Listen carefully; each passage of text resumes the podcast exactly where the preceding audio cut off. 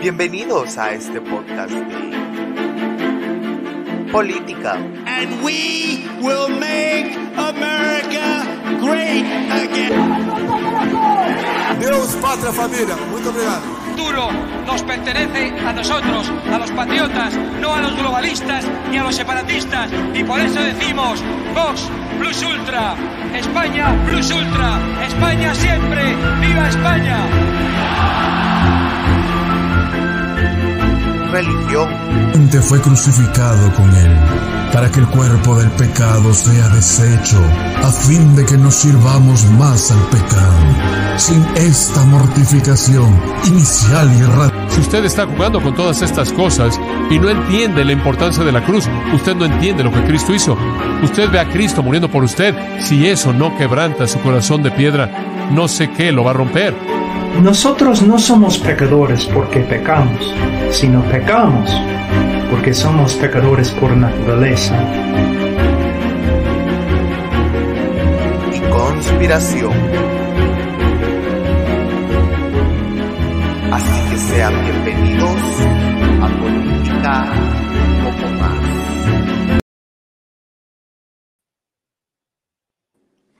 Sean bienvenidos amigos a un episodio de podcast más.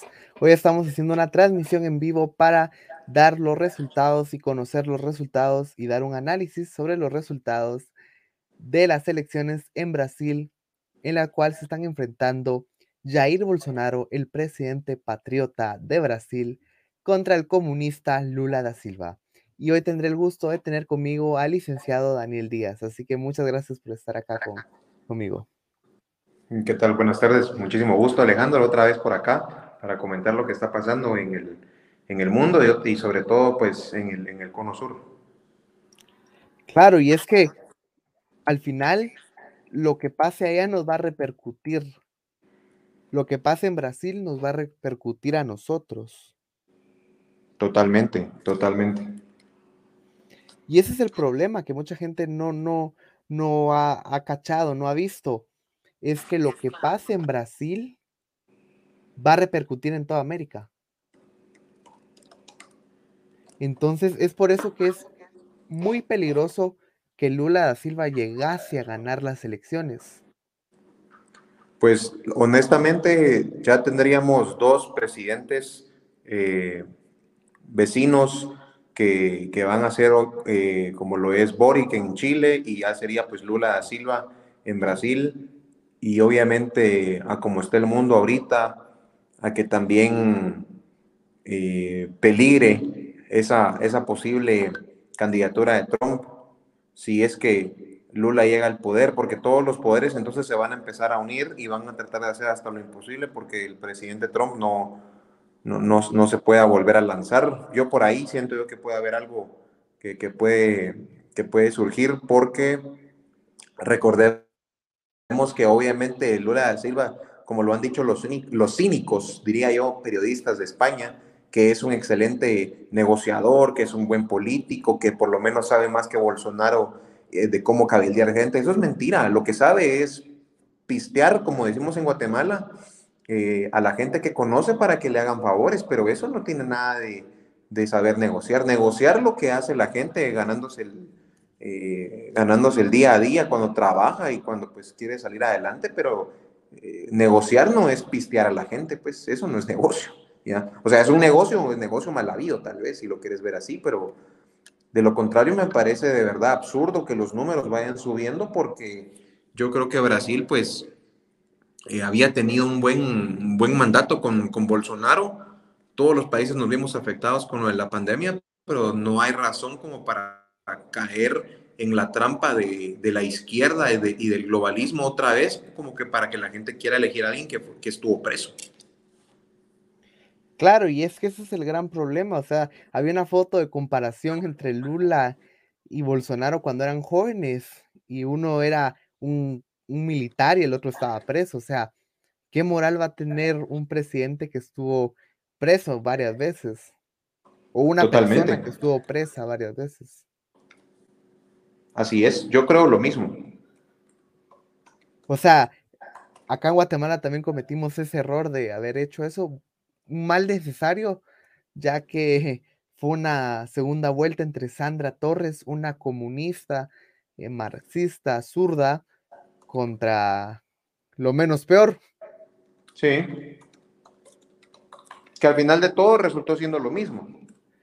Lamentablemente, o sea, era algo que ya lo sabíamos, que ya mucha gente lo venía diciendo. Sí, que, sí, porque tenemos un presidente que solamente hizo que, que, que generara más gasto público el país, aparte de una gran deuda, obviamente, y después la ridiculez de todo lo, lo que hemos venido viendo con la pandemia y con, con la exageración de los préstamos, y de ahí, pues, que la ciudad en sí esté hecha pedazos porque no puede haber una buena gestión del dinero con lo que, y con lo que se hace eh, de los impuestos. Eso es toda una, toda una conglomeración de, de políticos que solamente se han sabido aprovechar y, hubiera sido lo mismo con Sandra o con Yamatei, lo, lo, lo, mismo hubiéramos tenido. Claro, al final eh, nos, nos la jugaron bien fue algo que mucha gente que hizo un análisis eh, lo vino advirtiendo que al final Sandra y Amate era lo mismo, solo que uno peor que el, bueno, una peor que el otro. Eh, pero lamentablemente acá estamos.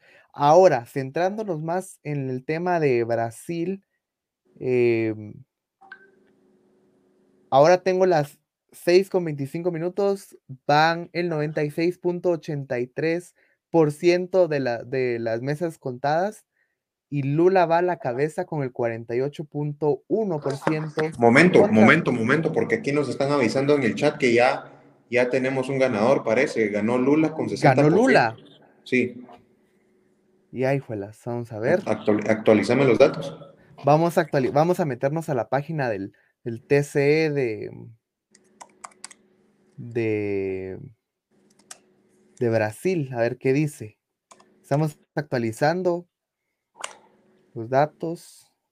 Sí. No, todavía no. No, todavía no. 96,96% y Lula va con el 48.2 todavía, subió 1%.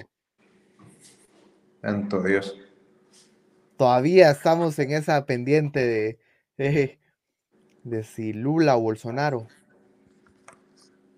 La verdad es que me sorprende todo esto. La verdad es que sí. Y es que al final eh, no es Lula Bolsonaro, es comunismo, libertad, provida, aborto, criminalidad, justicia. O sea, hay muchos intereses de por medio para la población brasileña. Sí, totalmente. Y lo que te digo, de que estuvo preso y de acusaciones de escándalos de corrupción. Por eso es que me, sorprende que esté, que vaya a la cabeza, la verdad. Claro.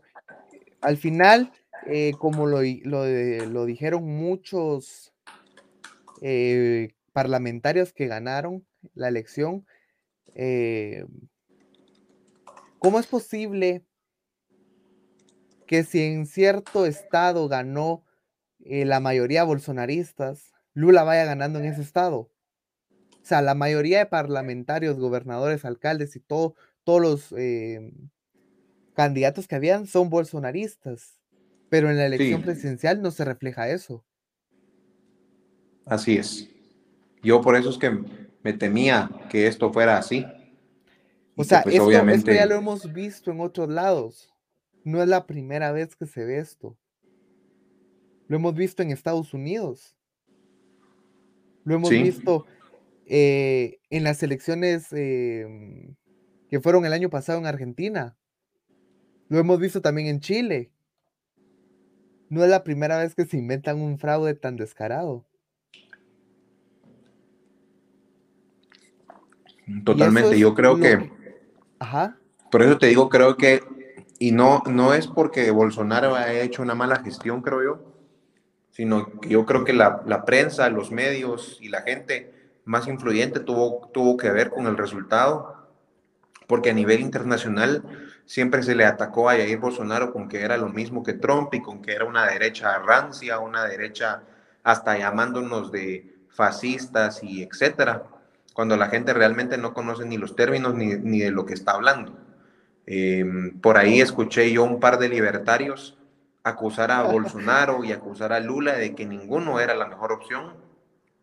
Yo creo que podrán tener sus opiniones como cualquier persona, pero eh, realmente em, entre, entre un tipo que, que es totalmente inclinado hacia la izquierda y otro como Bolsonaro, que por lo menos tiene la decencia de decir qué es lo que es, me parece que pues si las cartas están así sobre la mesa, la decisión no es, no es difícil de tomar.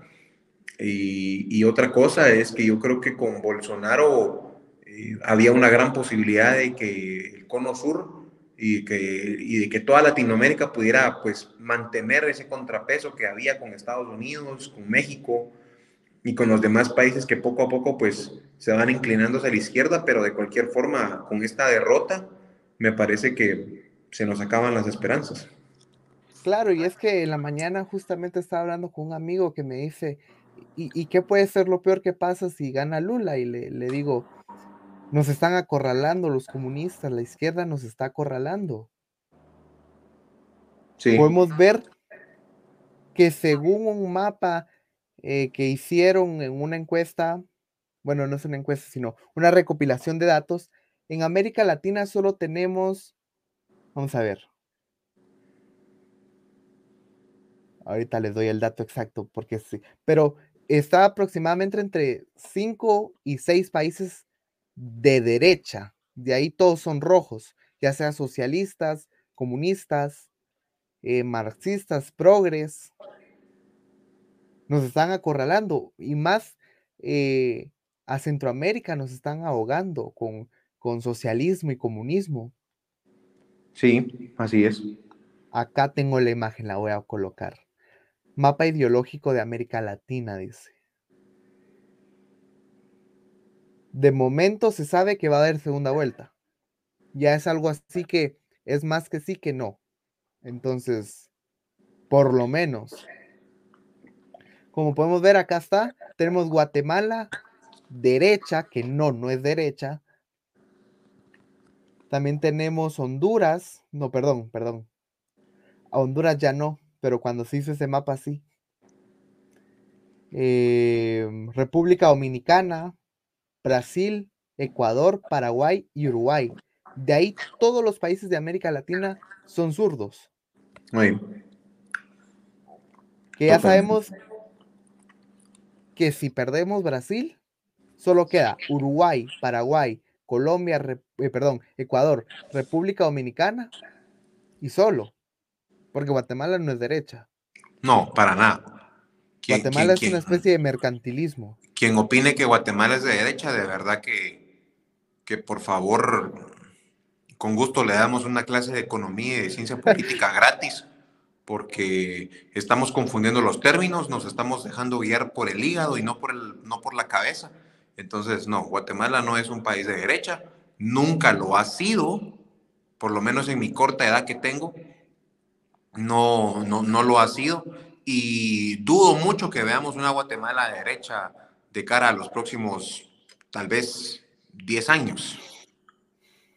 Ya, todo depende de cómo se manejen los, los, los políticos, porque no, realmente no, no, lo, no lo creo, no lo creo así. Por ejemplo, vos tenés una inclinación en un partido, pero tal vez no es la mía, pero yo, yo lo veo lejos, yo lo veo lejos. Pero dejando ese tema a un lado, perder a Brasil realmente sería desastroso, como lo viene anticipando Javier Milei eh, en, sus, en, sus análisis, porque recordemos que también el hecho de tener un vecino que sea inclinado hacia la izquierda, pues quiera que no te dificulta, te dificulta el proyecto que vayas a querer, como lo tiene pensado Javier en Argentina y el resto de países de Latinoamérica para poder establecer negociaciones y cooperación internacional, que al final de cuentas de eso es lo que se trata. Entonces, eh, con, un, con un Brasil inclinado hacia, hacia la izquierda, y hacia el rechazo de los ideales liberales, yo creo que pues los brasileños se van a ver forzados a ver un país que va a empezar a subir la inflación, tal vez el desempleo, la delincuencia y solamente van a haber más cánticos globalistas eh, para la Agenda 2030 que, se nos avecina en unos años. Y como te digo, no es, buen, no es buena señal para el resto de Latinoamérica y obviamente ni para el mundo. Recordemos que Europa también está en una disputa ahorita con relación a todo lo que está pasando por lo de la energía eléctrica, por lo de la guerra con Ucrania, eh, que por más que ya esté, digamos, llegando a su fin, algunos dicen que está llegando a su fin, pero no cabe duda que dejó desastres económicos en toda Europa por las sanciones a Rusia y después lo que Rusia les hizo con relación al gas.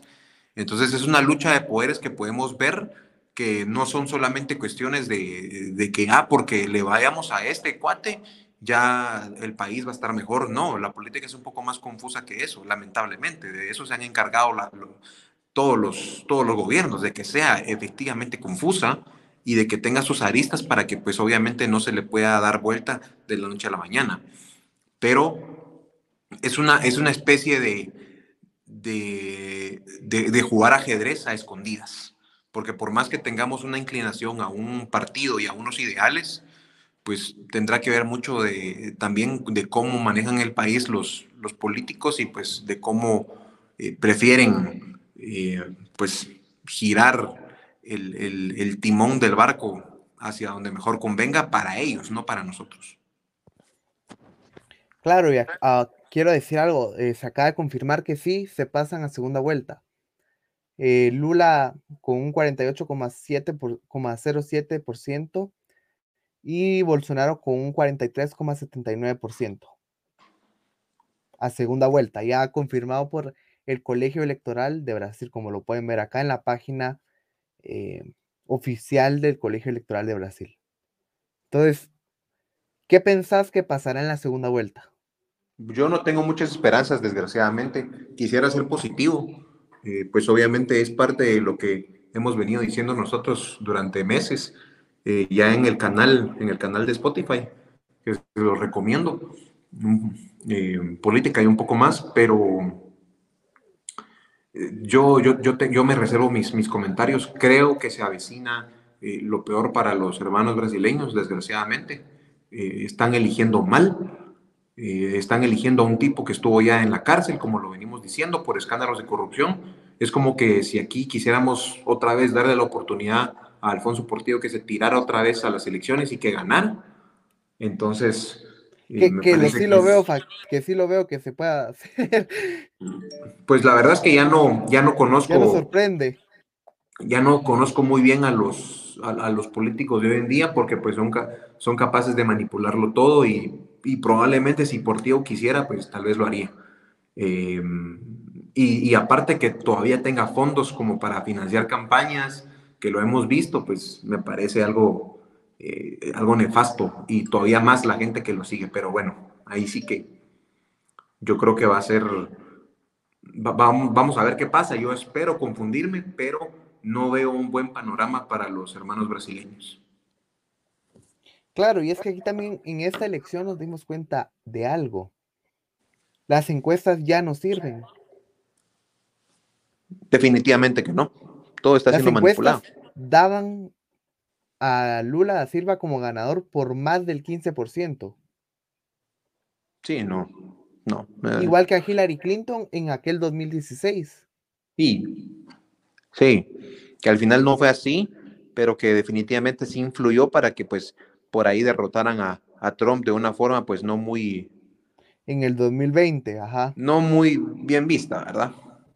Claro, y es que se especula, como lo dije al principio, que acá también hubo.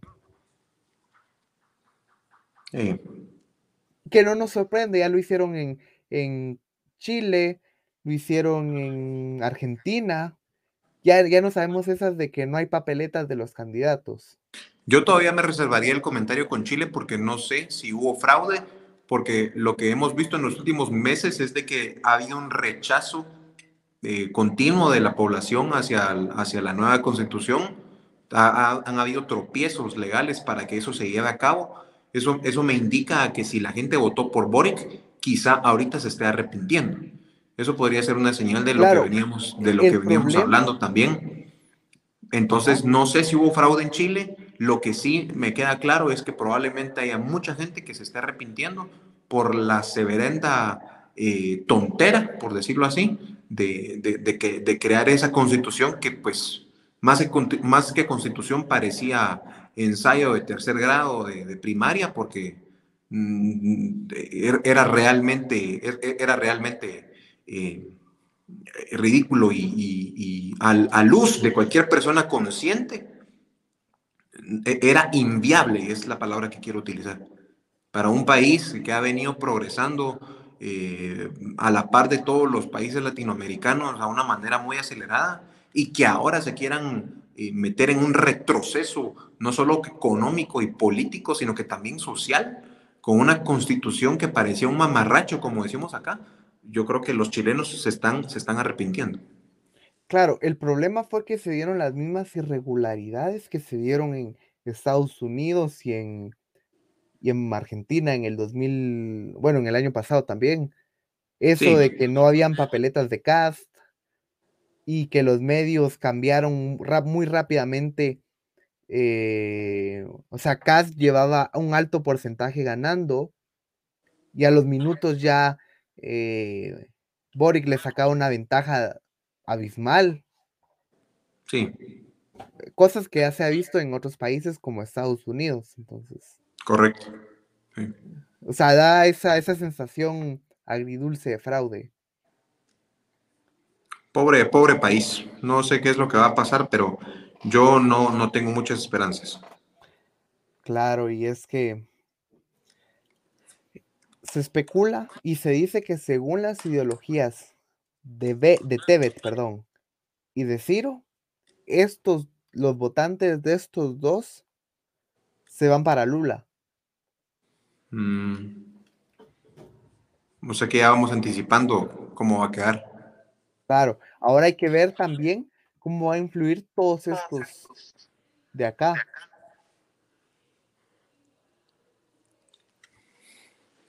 Mm, ¿Quiénes? Ah, sí. Felipe, Soraya, el padre Quelmón, Leo Persicles. A ver a quiénes, a quiénes ellos le dan su apoyo. Pues vamos a ver qué, qué, vemos ahorita en las noticias. Ahorita estoy tratando de actualizar los datos, pero sí, como te digo, no, no tengo muchas esperanzas. Y pues bueno, eh, una vez más, eh, gracias, licenciado, por estar acá con, nosotros. Eh, estaremos actualizando en los próximos días sobre este tema y por supuesto que el 30 nos vamos a ver por este mismo canal. Gracias a la audiencia, gracias a todos los que nos han visto y esperamos que gane la derecha este 30 de octubre. Muy bien, claro. Buen fin de semana. Que tengan un buen fin de semana.